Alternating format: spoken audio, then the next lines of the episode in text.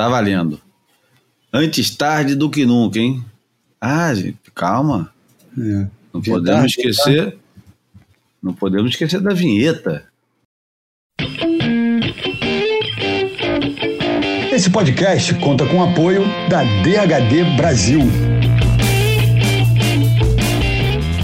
Bom, esse é um boia rouco, né? Esse vai ser um boia rouco, porque ontem foram sete horas e meia de, de conversa sem parar. Vamos começar com a música, que é uma música, não sei se tem a ver ou se não tem, mas é um, um uma banda, é, é um duo, não é uma banda, que eu adoro. Não sei se vocês dois conhecem, mas é mais ou menos isso.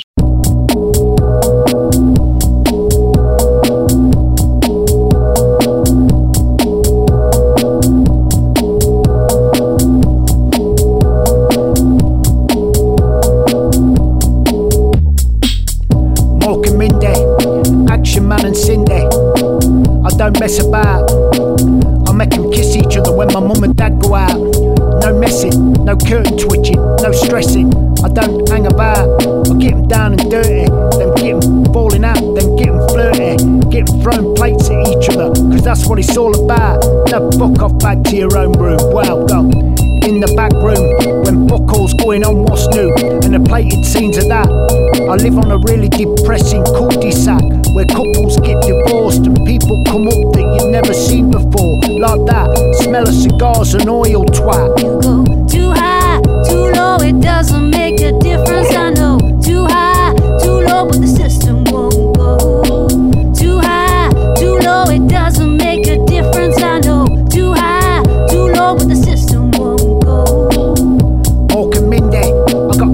eyes above me. I just hit it out in Beijing tan, stain-proof kitchen mat and out ass. Pheasant just hanging about. Look at the seed patch on the fucker. Old man and his brother setting about. Stinks like an old body, like mornings on the body. Shotgun lagerotte, like porn up sticking constantly. Wi-Fi's gone all lo-fi. My arse is feeling too dry, like crackers out at midnight.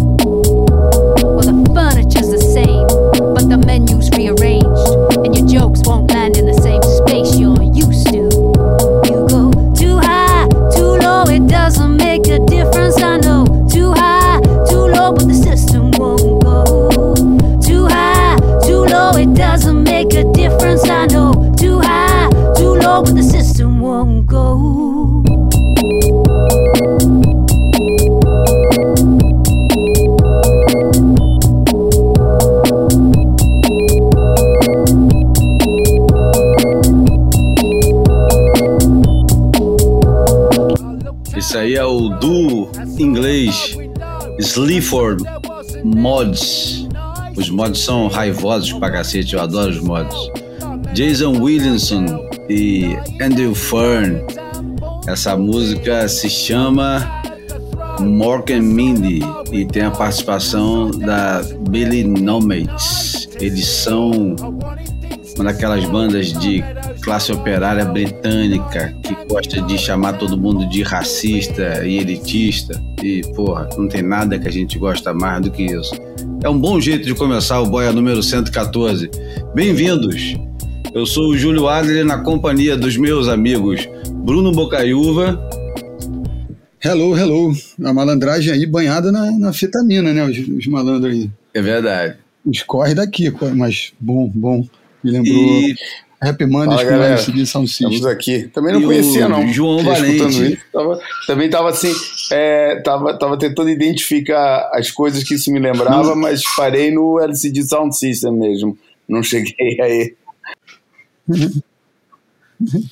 Não, eu acho que tem muita coisa assim daquela Inglaterra de iniciozinho dos anos 80, bem Sim, raivosa, clássico, bem cacete. puta com a Margaret Thatcher tá e, e fazendo é e, e tem esse essa atitude dos mods, né? Os mods eram um, um movimento que era era um pouco musical, mas era também muito de.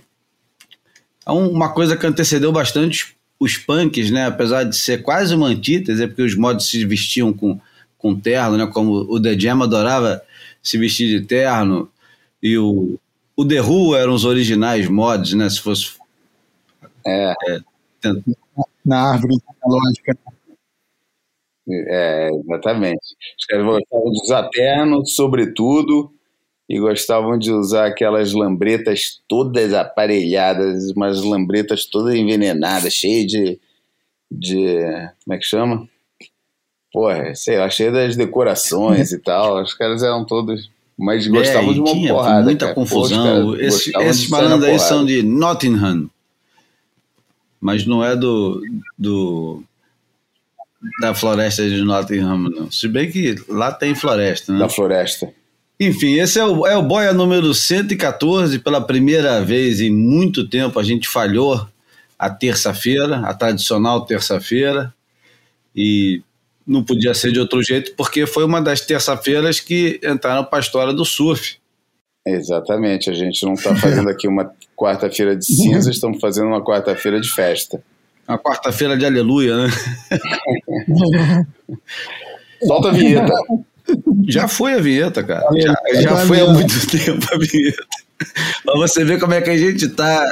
O estado. Mesmo o estado que nos encontramos ah, todos. Na hora que eu fui pegar água lá dentro. Tá bom, então foi. Porque o João ontem. E o, o mais fantástico de tudo é que no dia mais importante do, do ano, para nós surfistas que gostamos de acompanhar campeonatos, a gente simplesmente assistiu tudo sem ouvir absolutamente nada, né? Porque eu, Bruno Bocaiúva, fizemos o Boy ao Vivo em português no YouTube da Most, e o João Valente trabalhou para a Fio TV em Portugal, com o irmão do Bruno, inclusive, com o Marcos Bocaiúva e com o Nuno Príncipe, com o Miguel Pedreira. E, não, e... com o Miguel não, só o Nuno, o Marcos e eu. Enfim. E o Espinola que apareceu. Ah, o Espínola foi? É? Foi. Bacana. E a gente ficou comentando tudo sem ouvir nada, né? Hoje de manhã eu tentei escutar um pouquinho do. Porque eu ficava, durante a transmissão, olhando o Mick Fanning e o Kelly Slater. A gente ficou sacaneando, João, porque depois de sete horas de transmissão, não resta mais nada a não ser você começar a fantasiar em cima das situações. Então, toda hora que aparecia o Gabriel Medina, a Tati, a Carissa Amor, o Mick Fanning, o Kelly Slater, a gente falava: tá lá, o cara tá com fone de ouvido, tá escutando boia, porque os caras saem da bateria vão escutar direto boia para ver se tem alguma dica. É, foi um espetáculo de alta referência e eu fiquei pensando depois que, que, eu, que eu não me ouviria ontem, né, cara? Porque os caras, porra, abriram abriram a, a, carteira, né? Simbolicamente, obviamente, e colocar Mick Fanny e Slater junto, né, cara? E o, o Joey nem precisava trabalhar muito é, para foi muito pesado e eu achei engraçado porque a gente eu li agora o, o Long Tom e, e, o Nick Carroll já não sei mais quem falou é, que disse que o Slater é o único não manipulável pelo sistema porque ele é, é vitorioso demais inteligente demais e, e autorreferente, é ególatra demais para ser dominado. Então, é, exatamente. Né? Foi Longton que escreveu né? isso. Mas realmente deve ter sido interessante. O, o, o, são dois estilos é, bem diferentes né, de, de analistas, e, eu gosto muito do que o Mick fala, cara, a profundidade dele, enfim, deve ter sido bem legal. Eu acho que o, o Mick Fanning, ele muito pelo contrário, ele não fica nada, nada, nada atrás. Pelo pouquinho que eu escutei, que eu consegui, eu ainda vou tentar escutar. Não vou escutar às cinco horas, mas vou tentar escutar pelo menos as partes mais importantes.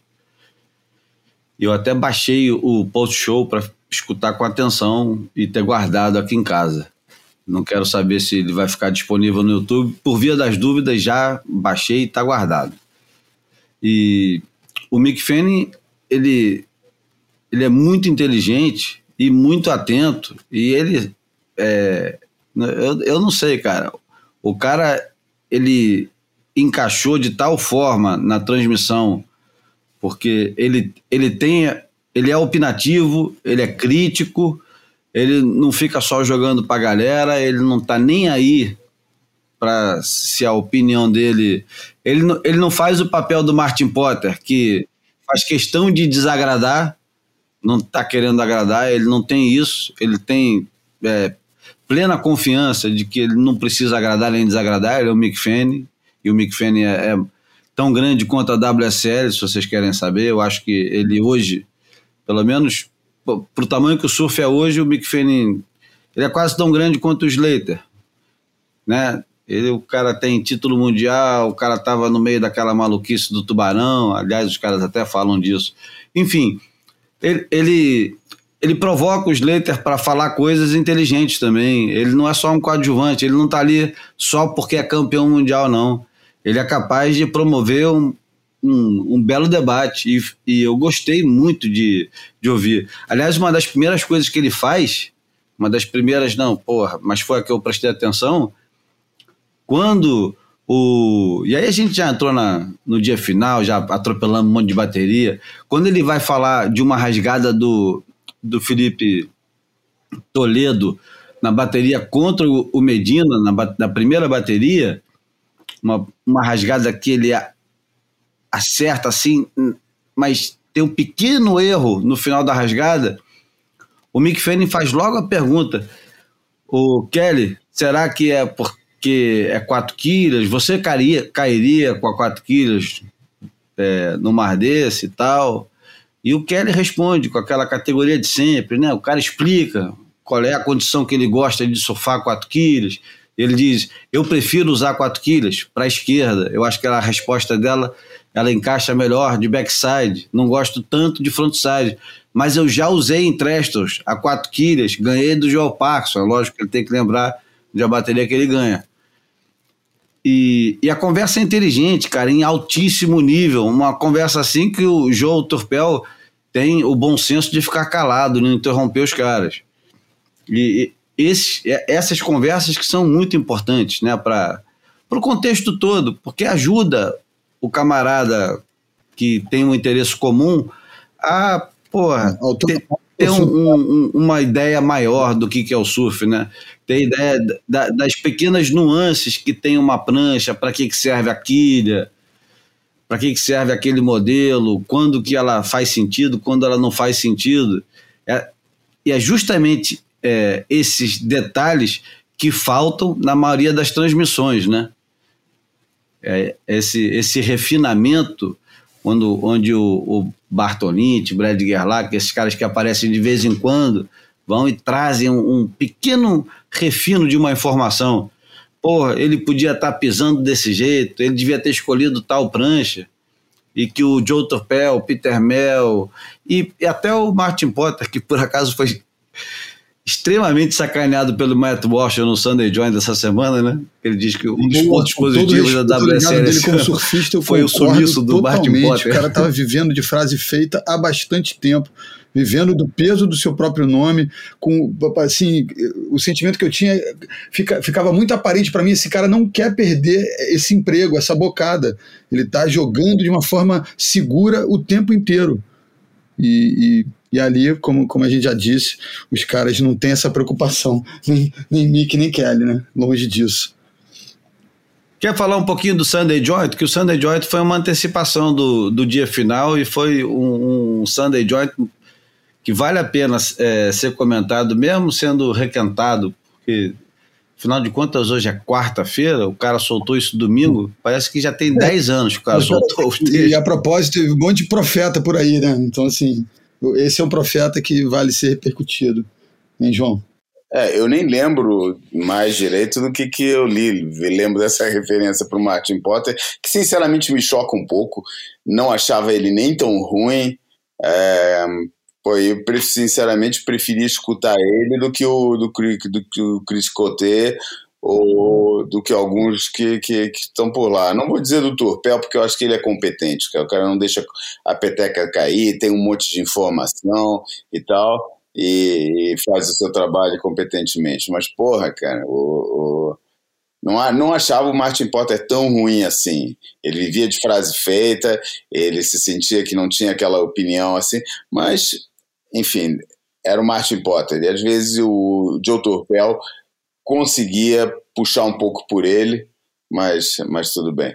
Mas além disso, lembro que o. E isso era óbvio, né? Que o, o Matt Walsh também é, aproveitou a ocasião para manifestar mais uma vez o seu repúdio sobre o formato, né? E, e ao mesmo tempo validar também, porque ele. Validar, verdade, porque ele reconhece que o momento que a coisa tá, que tá, é, é, acabou tornando ele. É, é já não lembro direito, ele, ele acaba depois elogiando, né? Reconhece que estava que, que tava criando um momento que ele não estava esperando, que pegou ele meio de surpresa, né? Que, ele estava ele tava ansioso por assistir a final, como todo mundo. Uhum. Que a, a, primeira, a primeira ideia que que quase todo a primeira reação, né, que todo mundo teve foi que merda, os caras vão fazer isso. E aí fica aquela ideia, né, porque é difícil essas mudanças, elas atraem um, um, uma negativa, negatividade enorme, porque pô, tava funcionando tão bem, cara. Tem 45 anos que o negócio funciona desse jeito. Vai mudar para quê, cara? Para que vocês vão mudar? E aí aparece é, soluções novas, como a, da nossa amiga Kika, esposa do Zozzi, que é, sugeriu que tivesse o campeão mundial e um grande slam para decidir um outro campeão, sei lá, coisas do gênero. Mas a verdade é que a antecipação funcionou muito bem e o dia final funcionou muito bem. Dificilmente isso tem como dar errado. É, é difícil, acho que não, não tem volta mais. E aí agora a gente está diante de, um, de uma nova realidade que eu acho que para a WSL vai ser muito boa, não só por ser uma nova realidade, mas porque é, eles vão abraçar a mudança, como diz em inglês, né? Embrace the change. Eles vão, eles vão agarrar esse negócio e falar assim: não tem limite para esse negócio. A gente tem que mudar e vamos mudar tudo que der para mudar agora, porque os caras os caras estão confusos, está todo mundo confuso. O negócio. O, o, Medina, ele falou que não gostou. Mas e agora? Se perguntar de novo, será que ele gostou? Será que agora tá, tá legal? E tá todo mundo muito confuso, as coisas estão novas, as coisas estão se transformando na nossa frente, é difícil essas transformações, né? A gente que é pai vê como é que é difícil dentro dos filhos, os filhos vão se transformando e você vai falando, porra, caralho, há pouquinho tempo atrás pegava no colo, agora já não dá mais. Pô, antigamente não saía de casa sem me dar um beijo, agora, porra, dá tchau lá de longe. Esse tipo de coisa. E, e a WSL agora com esse negócio tá é, fazendo o surf profissional, profissional mudar diante dos nossos olhos e a gente não tem certeza ainda de tudo que a gente é, quer ou que a gente acha. Mas ontem foi um dia do cacete. Ontem foi um dia do cacete principalmente quando entra dentro d'água os caras que botam para quebrar. E é engraçado. É, a gente, a gente precisa ter um, um, um mínimo de método aqui para não perder muito o prumo do negócio. A gente precisa falar dos cinco que dos, dos dez que competiram né, no dia final. Mas, sem dúvida nenhuma, os dez do dia final se resumiram a três. Ou, sendo é, sendo mais justo, a quatro, porque a Tati deu um calor, a Tati. É, a Tati ofereceu resistência, ganhou a primeira bateria, foi legal pra cacete, ela justificou o, o vice-campeonato dela. Mas a verdade é que o, o Felipe Toledo e o Gabriel Medina é, eles levantam muito o nível, e é incrível falar isso quando a gente tem o, o cara que que mais fez a gente falar em elevar nível durante o ano inteiro, que é o Ítalo Ferreira. É, Quero ouvir parte, vocês. Parte do fenômeno é, é, é, isso, né? É, você falou de dois que dominaram o espetáculo, e aí sim, ainda tem o terceiro, que é o cara que fez o, o resultado individual, simbólico, poderosíssimo desse ano, que foi a medalha de ouro na estreia do surf, né? Mas não é um absurdo que o é. Ítalo Ferreira se torne um coadjuvante, cara? É numa situação dessa, assim como a Stephanie. É. A Stephanie e o Ítalo Ferreira, no dia final, que é o grande dia, se tornaram coadjuvantes por uma série de motivos. Um já era antecipado pelo Nick Carroll. O tipo de, de competição que Trestas oferece não é o tipo de condição que privilegia um surfista como o Ítalo Ferreira, que gosta de surfar é. muitas ondas, que não gosta de esperar. É. Então, esse, esse jogo todo prejudicou bastante ele. Ele foi o maior prejudicado, disparado. É, e, e, eu ainda digo mais, ainda vou no, na onda em si. Eu acho que ali existe um, um espaço que, que, que, o Ítalo tende, às vezes, a, a se confundir com tanto espaço. Ele, eu acho que ele prefere, o surf dele se destaca numa condição de respostas mais curtas. Discordo, discordo, Bruno, porque, porra, o cara que ganha Bells surfando a é. direita de Bells daquele jeito, é. ele não tem problema com a onda, com espaço, com volume. O problema dele é outro ali. O, pro, o problema dele é de ritmo, cara. É de ritmo. E, aliás, é até o que a gente estava falando ontem. Parecia que era o problema do Felipe, até ele conseguir virar a bateria no último, sei lá, no últimos cinco minutos. Todo mundo achava que ele ia perder a bateria pro Konakoff. É, e um dos críticos que a gente sempre cita aqui, que agora não vou me lembrar se era o Nick ou o Longton, é, falou justamente isso, que foi quase um requinte de crueldade. Eu acho que não foi tão racional assim, mas que ele, ele provou para todo mundo que contra esse cara eu só preciso de duas ondas. Então, assim, calma aí que eu vou pegar duas ondas. É, eu, não reflete, eu acho que a, a, realidade do que, o, do que o Filipinho pensava, mas exibe o, o poder de um cara como ele nessa onda, né? Mas ele estava falando relativamente ao Conor Coffin, né? É, isso, isso. Ok. Uhum. Então, é verdade. É. A gente especulou se ele estava, se ele estaria tão focado já no lugar dele na, na final, que também estava fazendo uma gestão de energia, mas acho que é mais. Acho que não, cara. Acho que era a confiança dele mesmo que ele sabia que, que não precisava de muito num lugar daquele que ele conhece bem, que ele sabe que a onda, com aquele swell, com aquela consistência, a onda ia aparecer. E que quando aparecesse ele ia ele tem recurso técnico para isso, né? É, para vencer o, o, aquele, aquele adversário. Mas, né, não sei, o Ítalo me deixou um pouco na, na dúvida, sabe, cara? Eu acho que. É, eu não estava lá, é difícil a gente saber isso, e eu gostaria de ter assistido a transmissão para ver o que, que os caras que estão lá estão comentando, mas eu fiquei assim um pouco impressionado como demorar, como demorou a, a para aparecer as esquerdas pontuáveis e depois acabaram tendo um, um papel é, determinante na atribuição do título, né? A gente passou o campeonato todo quase nas direitas e o, as, as, esquerdas acabaram sendo as ondas onde o, o, o, onde o título surgiu, ou que pelo menos melhor simbolizava a vitória do, do, do Medina e o nível de performance que a gente teve na final. Porra, é muito bem lembrado. Inclusive, um pouco né, durante essas sete horas de transmissão, eu e Júlio lá no, na cevicheria, no, no YouTube da MOS, a gente falou disso, né? Em alguma hora a gente imaginava as esquerdas.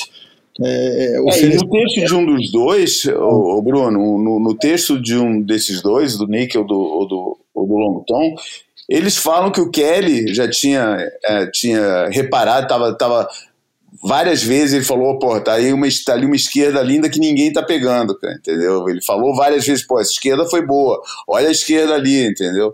E, e, e isso ficou meio bitolado a história da direita ali, e eu acho que as esquerdas poderia ter funcionado melhor pro, não pro, pro, pro Ítalo é, mostrar o seu seu surf, seus recursos técnicos, mas mais para ganhar esse ritmo que ele realmente não conseguiu uhum. pegar na bateria inteira.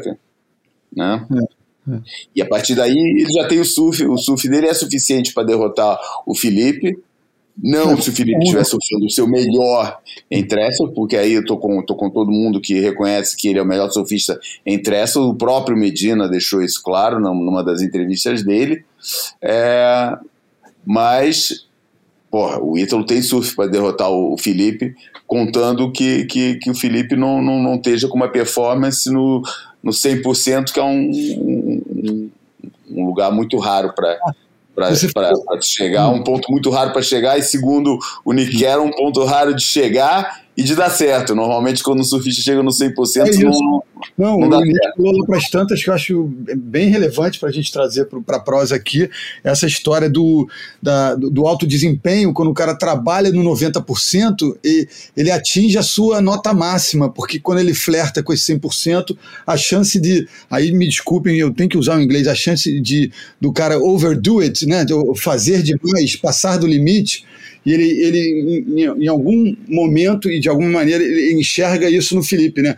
A questão, que eu acho que a gente bota duas camadas nessa análise, a questão da quatro quilhas pode incidir naqueles erros na, do, do Felipe na rasgada e, e, um deles falou, falaram também, foi falado durante a transmissão que, que num dos aéreos daquela direita importante do Felipe, que ele não voltou, também pode ter sido por conta é, da, da, falta de pivô. Então tem as duas coisas, uma energia um pouco tra é, transbordando demais somada a, a, essa ausência do pivô, é, podem ter sido é, decisivas nessas nuances de matemáticas que fizeram o Felipe perder. Né?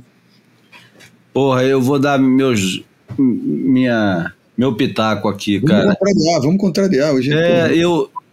A, a gente está a, a, gente tá no, no, numa análise completamente livre e, e, e sem é, método nenhum, sem, é, sem pauta, sem porra nenhuma. É, sem pauta e, e a gente não está seguindo João Defé versus Stephanie Gilmore, Morgan Siblet contra Konakoff.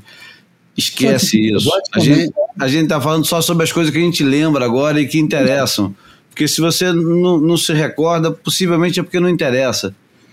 Mas o, o, a Morgan e Conner foi totalmente irrelevante, né? Memória seletiva braba. É. Mesmo, eu, eu acho que a única coisa que teve de importante naquele início de dia, e que a gente acabou de falar e não deu importância nenhuma, é que no início do dia, a Joana de Fé foi a primeira a.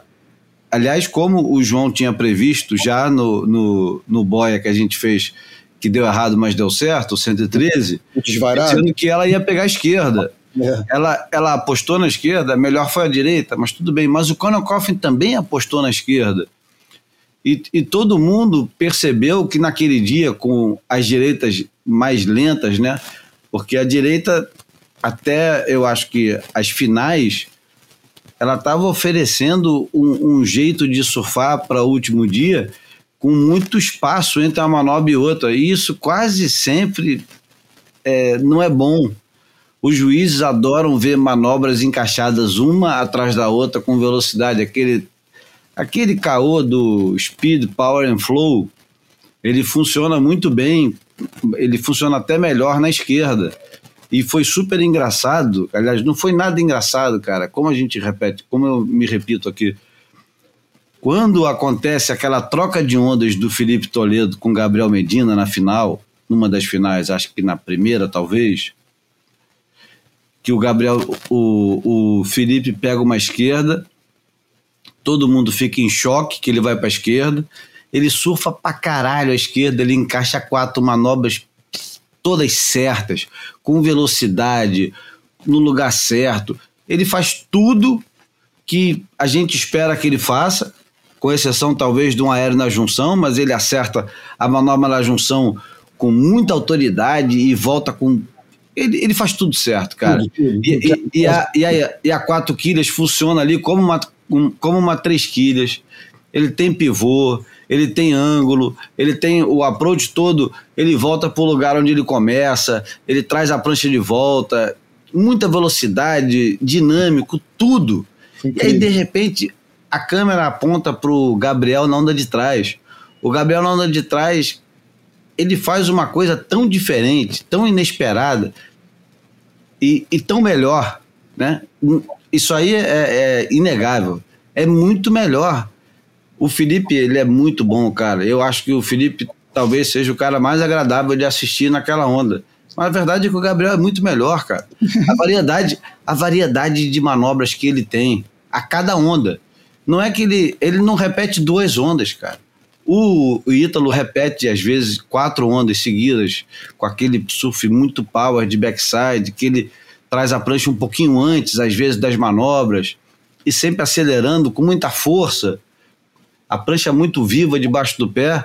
Mas o, o Gabriel, ele tem uma outra parada, cara. O Gabriel, ele começa a onda com um, uma travada de borda meio layback, que não chega a ser um layback, porque ele nem precisa fazer esse tipo de coisa, né? Lá no ele topo, não precisa né? mesmo. de- É. Ele não precisa mesmo. Não é um recurso para ele. Ele tem muita força na perna, então ele não precisa fazer, dar o layback. É, depois ele dá um- uma ganhada, que é uma ganhada tradicional. A gente falou ontem. É, é uma ganhada que, desde o início do surf, ela existe com Michael Peterson, com Tom Curren, com Okilupo, com Tom Carroll. É a ganhada no lip para você ganhar muita velocidade para fazer um absurdo na junção. Só que o absurdo do, do Medina, ele vai muito aquém, muito além do, dos absurdos todos. O cara dá um, um voo ridículo e volta limpo, limpo, limpo. Quer dizer, os caras ficam sem lugar para ir. Se a onda do Felipe era muito boa e era inevitável um, um 8, o Medina vai pro 9. E aí os caras já ficam com uma margem e falam: caramba, cara, o que, que tá restando agora para esses caras fazerem? Né? É. Fica, fica meio. Eu acho, eu acho que o, o, o, o Felipe escolheu bem a prancha. Eu acho que a prancha estava redonda no pé dele. Achei inacreditável como ele consertou algumas vezes uma manobra que parecia que ia dar errado e ele conseguia engajar a borda até o finalzinho, é, principalmente de frontside, em ondas que estavam difíceis de fazer aquele tipo de coisa. E você via o brilho nos olhos do Mick Fanning e do Kelly Slater falando: caramba, que surf que esse cara tá fazendo. É. É mais legal tu ver o surf do, do Felipe Toledo do que o do Medina. É mais legal. É mais bonito, é mais plástico, é mais excitante. Mas aí o Medina faz as paradas que são inesperadas e ele é, reescreve o negócio todo. Você não espera aquilo mesmo, de verdade. Você, o cara entra na onda e você fala, caramba. E aí quando ele acerta a última manobra, você fala, nossa, E você falou uma coisa é, agora que, que me veio à cabeça: o seguinte, a gente apedreja, mas tem que dar uma lambida de vez em quando, né? E, e, e essas ondas aí que você falou foi quase um plano contínuo, né? O, o Felipe surfa a onda e a câmera vira de fato para trás, o, o Gabriel já está acelerando. E eu fiquei surpreso com o meu próprio sentimento. Ao, ao enxergar a onda do Felipe, quando ele acabou de surfar, eu falei: caramba, o que, que o cara. Alguém pode fazer superior a isso? A esse desenho tão insinuante, né, cara? Tão espontâneo, tão, tão cheio de energia, porra, prancha encaixada. Tu- Tudo bem que né, não, não decolou, que a gente sempre espera que ele decole de algum- alguma maneira, mas fez tudo tão bem feito, tão bem temperado, com amplitude. Aí vem o cara do outro lado e faz uma outra, que nem o Júlio falou, faz uma outra coisa. E eu fiquei. Naquela hora eu me perguntei, porra, eu sou um fã, confesso, do Gabriel, eu tenho essa coisa sensorial meio cega de assimilar melhor o Goofy. Então, assim, eu, eu tenho. Na hora eu falei, eu tenho direito de achar que o Felipe foi melhor, e aí o- a, a nota me coloca no eixo de alguma maneira, fala, não, esse cara tá fazendo uma outra coisa. E essa outra coisa merece esse é, 07, esse ponto é, 1.0 a mais, né? Então, assim, foi aquele momento, acho que foi um, um dos momentos mais especiais do evento, essa troca de onda. Ô João, e, e na hora que você estava fazendo lá, qual, qual foi a reação? Você chegou, chegou a se iludir assim, quando terminou a onda do Felipe, você falou, agora fudeu. Agora o Felipe virou, entrou no Não jogo, não ninguém deu segura. tempo, né, cara? Não deu tempo, não. E eu sempre, eu, eu nunca perdi de. Eu acho que eu nunca perdi é, de, de vista o, a ideia que eu tinha de que o Gabriel ia ganhar isso, cara. É, eu acho o, o mental do Gabriel e o técnico e o Gabriel e tudo mais, eu acho que tava. tava seria muito surpreendente para mim ele não ganhar. E isso até, de certa forma, me ajudou a encaixar um pouquinho é, o, o, o formato. Por quê? O Gabriel chegou aqui com 10 mil, mais de 10 mil, mais de 11 mil pontos de, de vantagem. É, foi, um, foi um domínio absurdo e absoluto é, que ele exerceu sobre todo mundo. Numa situação dessas, cara, eu comecei a ver e falei, cara, pode até ganhar uma. Não vai ganhar duas, cara. Não, não tem jeito de ninguém desse campo aqui ganhar duas do, do Gabriel. Ninguém tem a, a todos os recursos, porque não tem nem, já não é nem só a, a, a parte mental, é, é, é todos os recursos suficientes para derrotar o Gabriel duas vezes é, ali com aquelas ondas, com, com, com, com aquilo que se esperava, né, que é um mar com qualidade, um mar com, com consistência. É, já vimos Trestles melhor, mais manobrável e tal, mas porra, tinha muita onda, tinha onda boa, tinha sessão boa, tinha, sabe, não, não era por aí. É, e eu, eu, eu nunca achei que, que isso fosse possível e acabava. É, o, o, lance da final de três, é, e nesse contexto, acabou por justificar é, o formato porque por causa dessa improbabilidade. Num cenário mais equilibrado, é, enfim, num cenário mais equilibrado em que os surfistas cheguem no, no lá em, em, nesse, nesse é, em quase numa igualdade, ou muito mais próximos do que nesse caso, em que esse domínio não é tão evidente, aí sim, muita coisa pode mudar e mesmo com a final de três, o resultado pode parar na mão de um outro surfista. Mas se isso acontecer, também não vai ter o elemento da, da injustiça, porque, enfim, nenhum tinha um domínio tão absoluto que falasse, ah, esse cara já devia ter levado a taça para casa, que nem é afirmado numa das matérias que eu li hoje, que o cara falava, porra, esse campeonato o, o, o Gabriel conseguiu evitar o, o, desastre do, do, do do, é. do, modelo, do formato, é, conquistar uma taça que já devia ser dele há muito tempo. É. É, mas não tendo esse tipo de domínio, cara, eu acho que a questão da injustiça também morre aí porque, na verdade, é porra, cara, você tem que provar mais uma vez, tudo bem, já ganhou outro, já ganhou. Esse aqui é diferente, devia contar com pontos diferentes. Cara, daí pode ter toda a racionalização que você quiser em cima. Mas é, a questão é que morre aí a é, esse, esse elemento da, da, da, injustiça. E no caso do Gabriel, realmente, cara, é, acho que, que com esse tipo de domínio que ele exerceu esse ano, ia ser muito difícil para alguém derrotar ele duas vezes. E acabou se confirmando isso, entendeu? É, e de certa forma, o domínio da, da Carissa não foi tão grande quanto o do Gabriel, embora ela também, como o Gabriel, tenha sido a melhor surfista em todos os campeonatos. Pode não ter ganho os campeonatos todos, mas foi a melhor surfista em todos os campeonatos. É, mas não teve esse domínio todo. E assim até levou uma canseira ali da, da, da, da Tati, é, perdendo a primeira, que eu estava prevendo lá que ia acontecer isso, estava prevendo que, a, que, que, o, que o fator ficar esperando ia jogar contra a, a Carissa. Ela entrou nervosa, não, não, não entrou confortável. Aliás, ela não teve confortável em nenhuma das baterias. É, não, não, achei que ela tivesse assim tão, sabe, no domínio da situação como vimos em outras ocasiões esse ano. É, mas na primeira bateria ela claramente não estava naquela bateria, as coisas não estavam funcionando para ela, ela acabou perdendo, mas depois, pô, respirou fundo, deve ter olhado, deve ter escutado o marido, o pai, a mãe, todo mundo que vai ali com ela, e, e foi suficiente para ela voltar e virar o jogo para cima da Tati. Mas no caso do Gabriel, não vi isso acontecendo, não. Cara. Bom, a gente pode fazer uma coisa é, para não estender demais uma conversa que eu acho que é, tá tão fresca que eu acho que a gente vai voltar tantas vezes para para esse dia final durante porra, o desenrolar do ano. O, o Matt Walsh ele faz um, um, uma, uma reflexão sobre o que seria esse dia final em 45 anos de surf profissional e quantas vezes que os pontos corridos é, acertaram a dar o título mundial para os campeões mundiais até agora. Ele, ele é, diz, segundo a estatística dele, que é baseado na opinião dele, que 65% das vezes estava certo para os homens e 80% certo para as mulheres.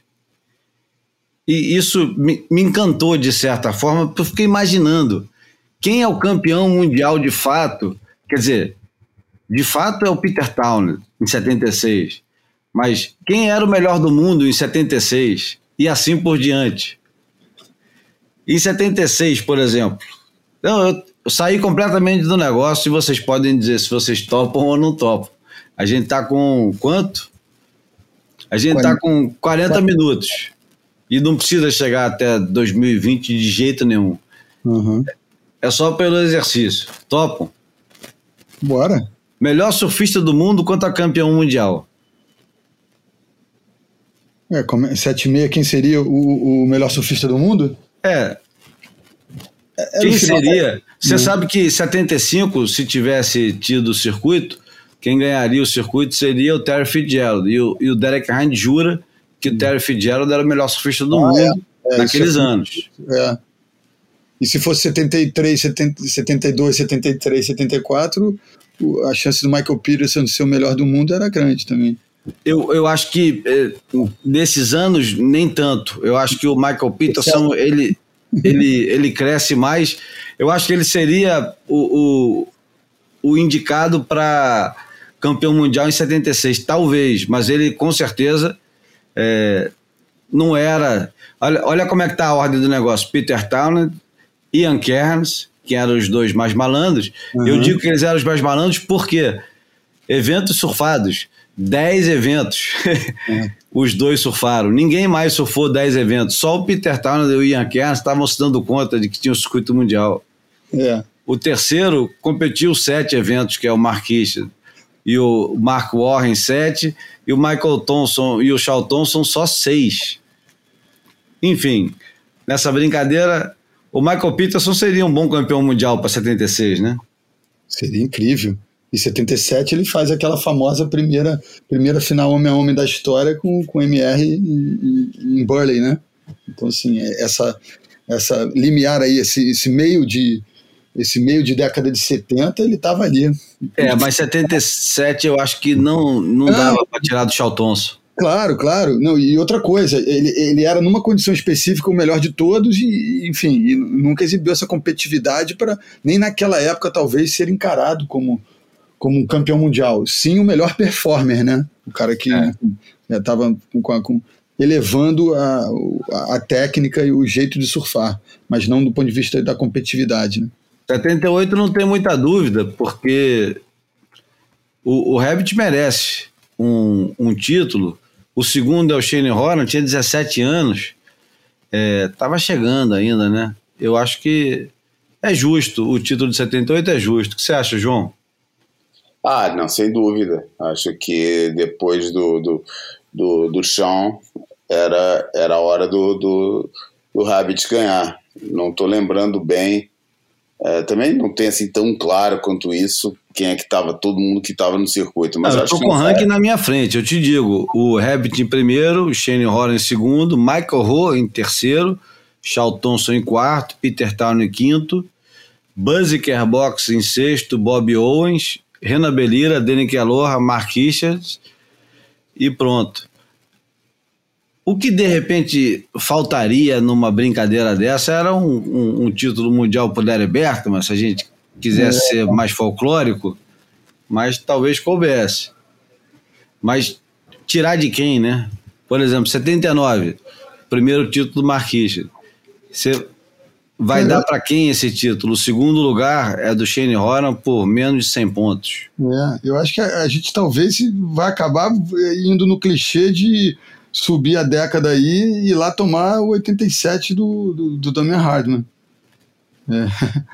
É. é, então, mas vamos lá. Marquista, Shane Horan, Wayne Rabbit Bartolomeu, Danny Aloha, Peter Town. Esse título fica com o Marquista. Em 79 ele estava demais, pô. Basta ver o que, que aconteceu no, no freeride e ver que é uma ordem progressiva. Você tem 77 campeão Charles Thompson, 78 o Rabbit, 79 o Marquis. Não tinha como, como sair dessa progressão, não é não, João? Pela não. nossa memória afetiva.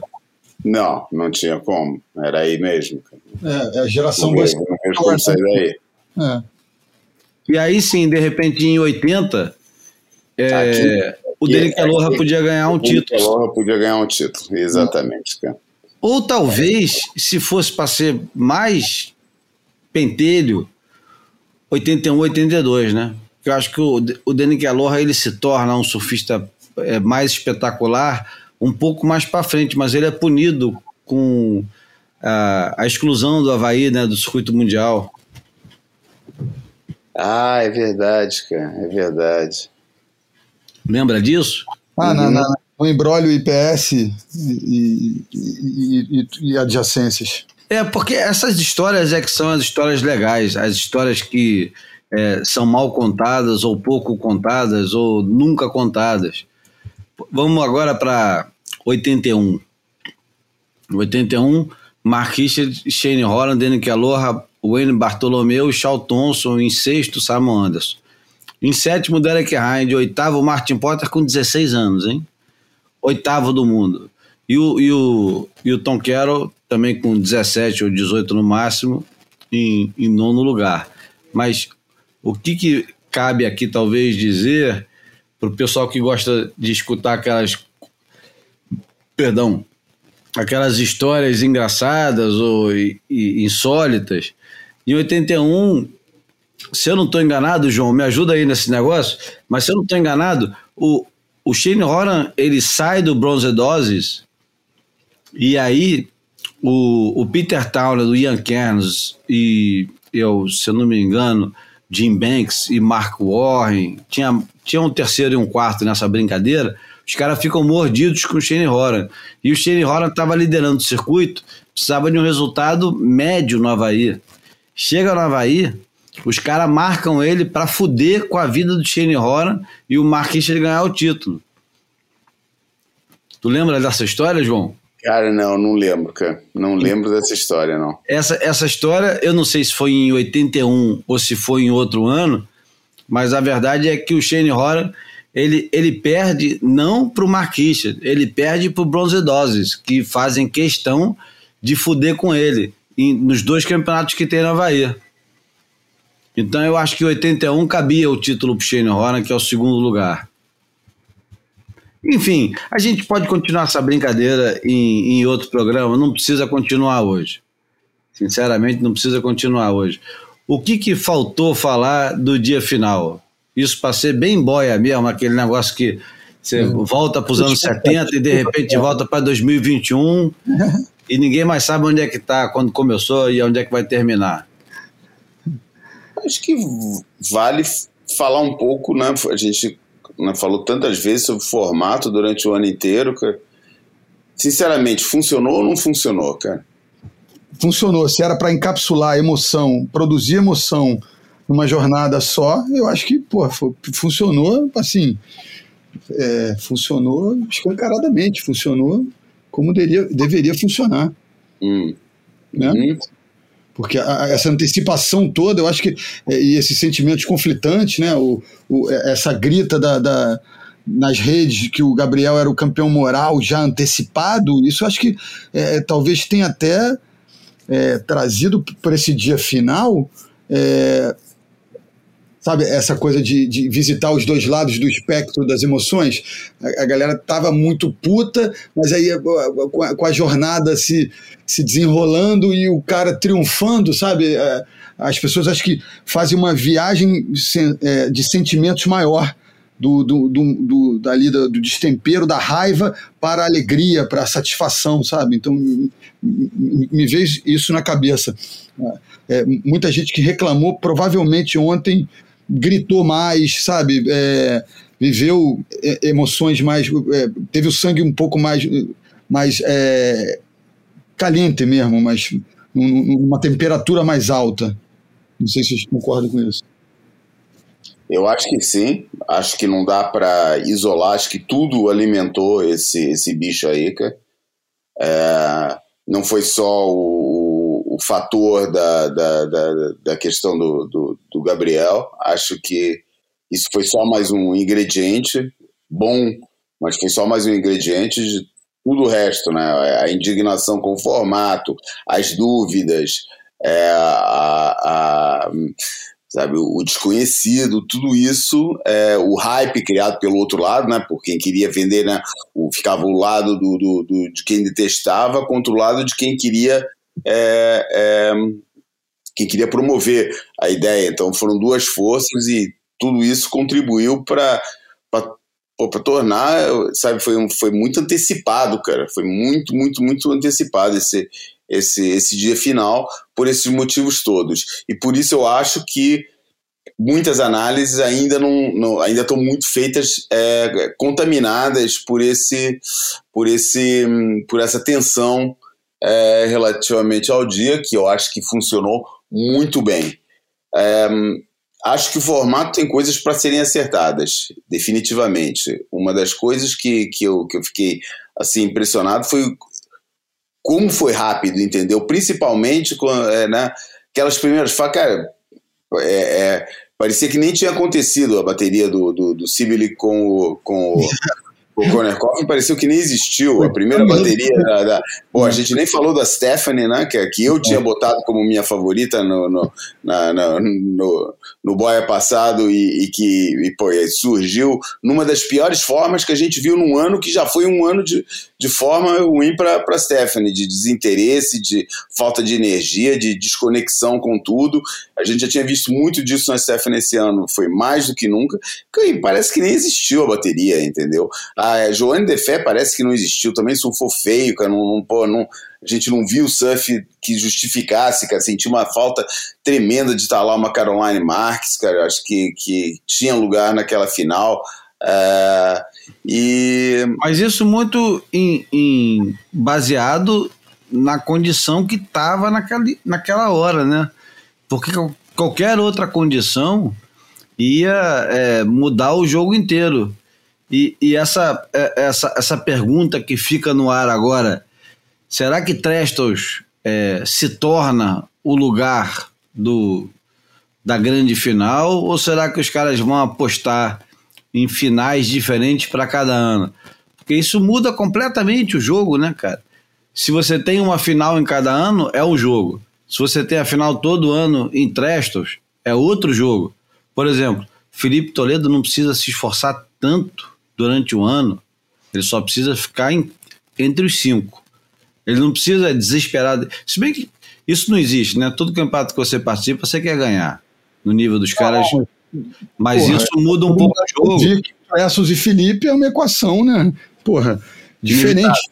É, e outra coisa, foi divulgado sim o calendário de 2022 e, e, e foi confirmado que não será em Trestles. Inclusive, Só não vai ser. Né? É. A não ser que eles voltem atrás. Não, mas isso já tava, já era. Nunca me passou pela cabeça que poderia ficar Trestles como final fixa, cara. Isso é, uma solução para um, para um, né, para uma saída de um da, da pandemia. Eu acho que não tem nada certo, cara. E, sinceramente, eu hum. acho que esses caras eles estão testando enquanto está acontecendo. Os caras estão trocando pneu com o carro andando. Não, o negócio está acontecendo, os caras estão falando, porra, foi bom, não foi? Foi legal, é. o resultado foi na expectativa que a gente tinha, não, foi melhor. Pô, por que mudar? Uhum. Não sei, acho que acho que ainda tem, tem coisa para ajustar aí, cara, sabe? Esse, essa participação assim tão rápida por parte de quem está perdendo ali, né, e que, que fica pelo caminho. É, não sei, foi um negócio que me impressionou. Talvez tenha sido falta de hábito, é, mas também a ideia é fazer tudo num dia só, o campeonato todo num dia só, e isso, isso funciona bem. Eu acho que é uma ocasião que quase que, que diria que o surf tem direito a ter, a ter isso também, sabe? Aliás, a gente vê funcionar em outros, outros modelos, né? no modelo Agile no modelo é, Capítulo Perfeito, esse negócio do modelo do campeonato que funciona num dia só, é, acho que é um negócio bom. É, se a gente chegou aqui na fórmula ideal, é que eu tenho algumas dúvidas. É, eu acho que já falei da final de três, acho que funcionou bem e, e repôs um pouco a, a essa questão da justiça. Um, e. E se fosse todas baterias, melhor de três? E é o que eu estava pensando. E, e, e, ainda, e vou mais, mais adiante. Melhor e se fosse é, sempre uma negra, que é como a gente chama aqui a, a melhor de três, se o desafiante ganhasse. Vamos supor, o favorito ganha, não tem melhor de três. O desafiante ganha, tem melhor de três. Uhum. E se fosse assim? Porque pelo menos você premia um pouco o cara que está na frente, né? Não sei. É, isso é a gente vai falando enquanto o- a, a, a ideia aparece. É Mas a verdade é que, é que É tem tempo interessante. pro negócio, né? É interessante isso. É, mas aí se a gente imaginar que é, se as duas finais fossem é, em melhor de três ontem, a gente teria 12 baterias. Se todas as baterias dos cinco, entre os cinco melhores fossem, na- com a possibilidade da melhor de três, já não cabe num, num dia único de competição. Não, mas vamos lá, vamos. A Joana Esse- Defé. essa ideia do Júlio é interessante, que, é, que seria, mantendo esse formato, quem vinha de trás, O da frente tem o direito. com né? o quinto com o quarto, se o quarto ganhar, não tem, não tem melhor de três. É. O quinto tem que ganhar, é que tem a obrigação de ganhar do quarto Duas para obrigar a fazer uma final, uma, uma melhor de três, entendeu? Isso, a Joana Defé obrigaria a, a cair duas vezes para ganhar duas vezes da Stephanie. A Stephanie Exatamente. teria duas chances. É. E seria Exatamente. justo, porque ela ficou na frente. É. É quase como um handicap, né? Um, um- um formato assim que. que não sei, eu acho que, que- eu acho que é interessante dar mais uma chance para cada surfista. É, e eu acho que isso daí É, mas é um modelo, é um modelo, é que nem você está falando, a gente também está aqui improvisando, né? É, Essa não me tinha passado pela cabeça, mas é uma ideia é, que, que eu acho que vale a pena considerar também. Mas Vamos, claro que tem gente que é uma tremenda injustiça. Ah, ela já ganhou, por que, que vai ter que surfar de novo? Porque é desafiante. É desafiante, exatamente. É desafiante, porque o surf não tem que ser igual ao boxe, que o desafiante nocauteia e acabou e o cara é campeão mundial. É, não precisa ser assim. É. Eu, eu não sei também, a gente não, eu, eu não tenho referência dos outros esportes, não sei como é que funciona no tênis. Todos Não, os esportes, uma vez que você é batido, É, acabou.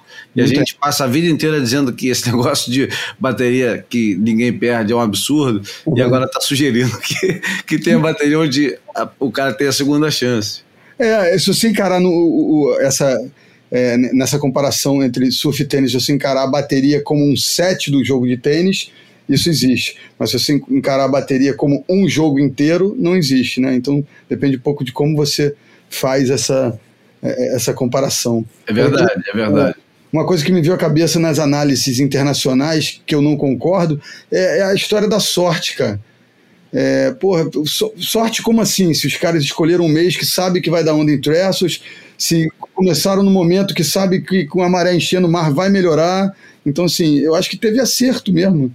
Hum, A, a sorte não foi um A fator. única coisa que eu mudaria, e mudaria, porra, com convicção, É nesse não, dia não final, cedo. era começar mais tarde. é.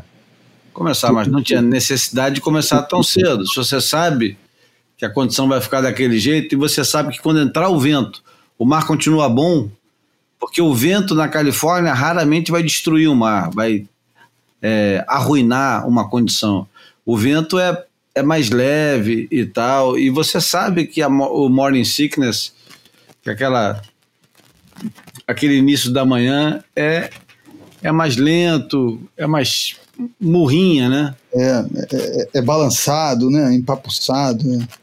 Agora, qual lugar para terminar o circuito em 2022? Eu já digo logo o meu. Porto Escondido, setembro. Do Caceta, jeito que cara. tá dando onda. México, cara. Porra. Do jeito que tá dando onda agora no México, a gente tá acompanhando, tem uma galera no México agora, o Lucas Chum tá lá em Pascoales agora, Ah, é. Pegando aquelas bombas que só de lembrar já fico, porra, dá vontade de me esconder debaixo da cama. É, porra, o México seria uma. um- depois do que aconteceu, que a gente acabou de ver lá naquelas ondinhas de Salinas Cruz, Barra de la Cruz, sei lá como é que chama, aquela, aquela área das cruzes lá. É onda pra cacete, onda demais. Setembro é uma época boa. Setembro é época de Indonésia. Setembro cabe tudo. Onde é que você acha, João, que caberia um- uma etapa final para 2022? Eu ia falar também, não ia falar especificamente Puerto Escondido, tava pensando também em Pascoales, mas tava pensando aí no México mesmo, cara. Um beach break com onda pra, com tanto direita como esquerda, um lugar onde tivesse aquilo que o que o que aquilo tudo que que Trestles oferece, mas com o elemento que Trestles não oferece, que é o elemento de tensão e de, de, e de perigo, né?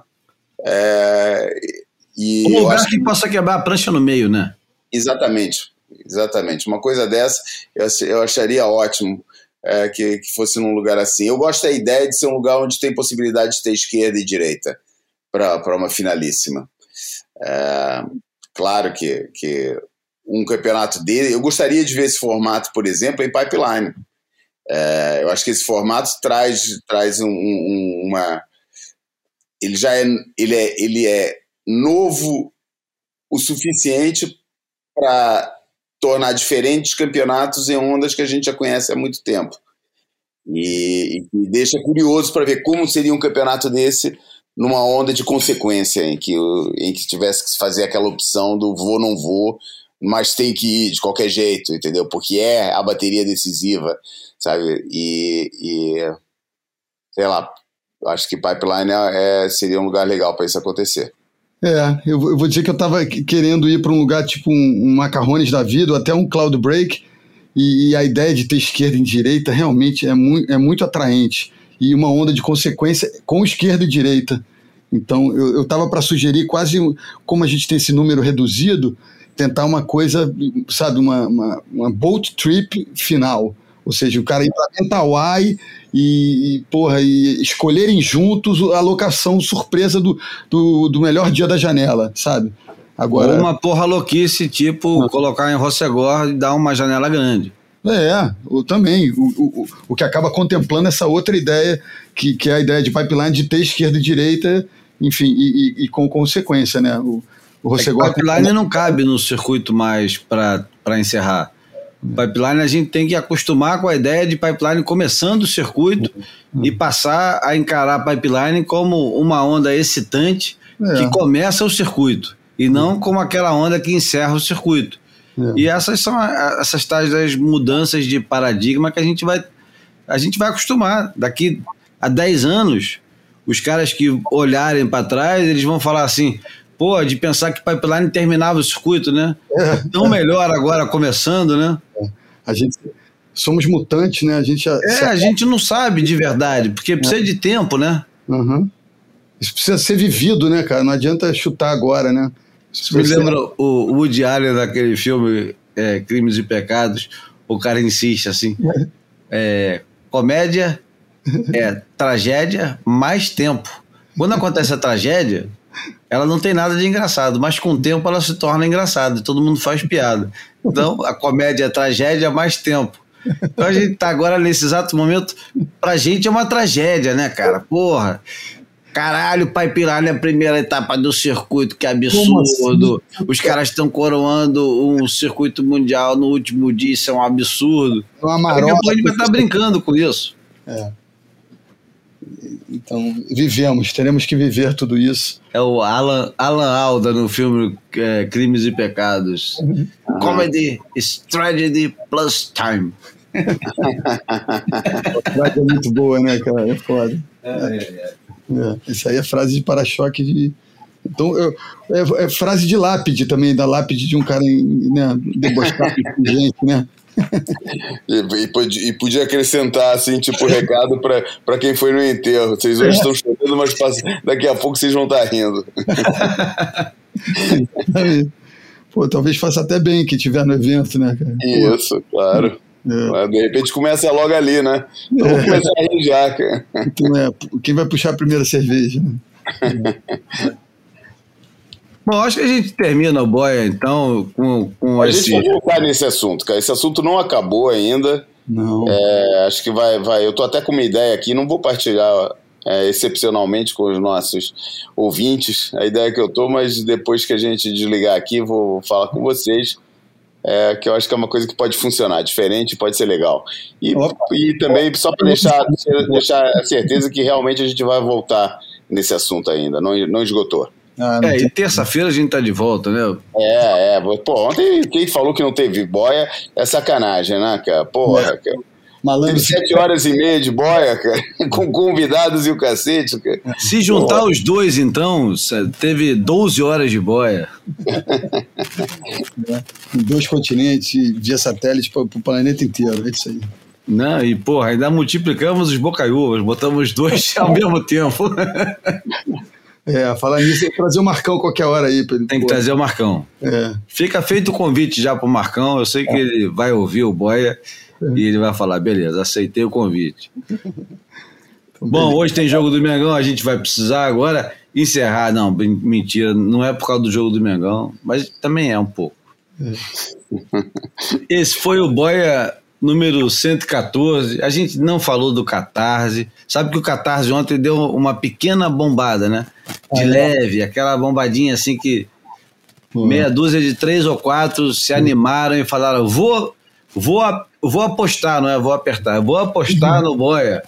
Então é isso, faça o mesmo agora, É, digníssimos. não, no 115 a gente fala com mais calma do, do, do Catarse e, e etc e tal. E vamos falar até com mais cuidado do que da experiência que nós tivemos ontem. É. Com mais de 5 mil pessoas assistindo o, o Boia Especial, com a janela na- no YouTube da Mostra, enfim. É. Tomara que a gente não tra- transforme a, a comédia em tragédia, né? Mas enfim. Não, é o contrário, né? Vamos transformar a tragédia em comédia. Vamos lá. Para encerrar, eu vou colocar um artista português que o João deve conhecer e que eu conheço muito pouco, mas esse disco eu adoro. Aliás, eu não sei nem como é que é o nome do disco, eu tenho que saber pelo menos o nome do disco, mas é Surdina o nome do, do disco. E o artista é o Tó Trips. Tó, para quem não sabe, em Portugal é muito comum os Antônios serem chamados de Tó, né, João? É. Um monte tem de um- Antônio que vira Thor aqui. É que nem, é que nem José vira Zé.